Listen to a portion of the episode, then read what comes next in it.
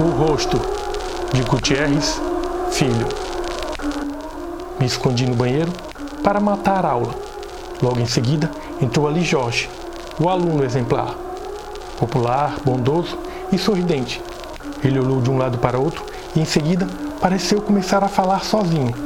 De início, achei que se tratava de uma brincadeira, aonde ele dizia algo e em seguida ele mesmo respondia com uma voz estranha e rouca. Porém, fiquei perplexo quando vi levantar a blusa. Havia um rosto feio em seu abdômen. Esse rosto lhe dava ordens do que deveria fazer e como deveria agir.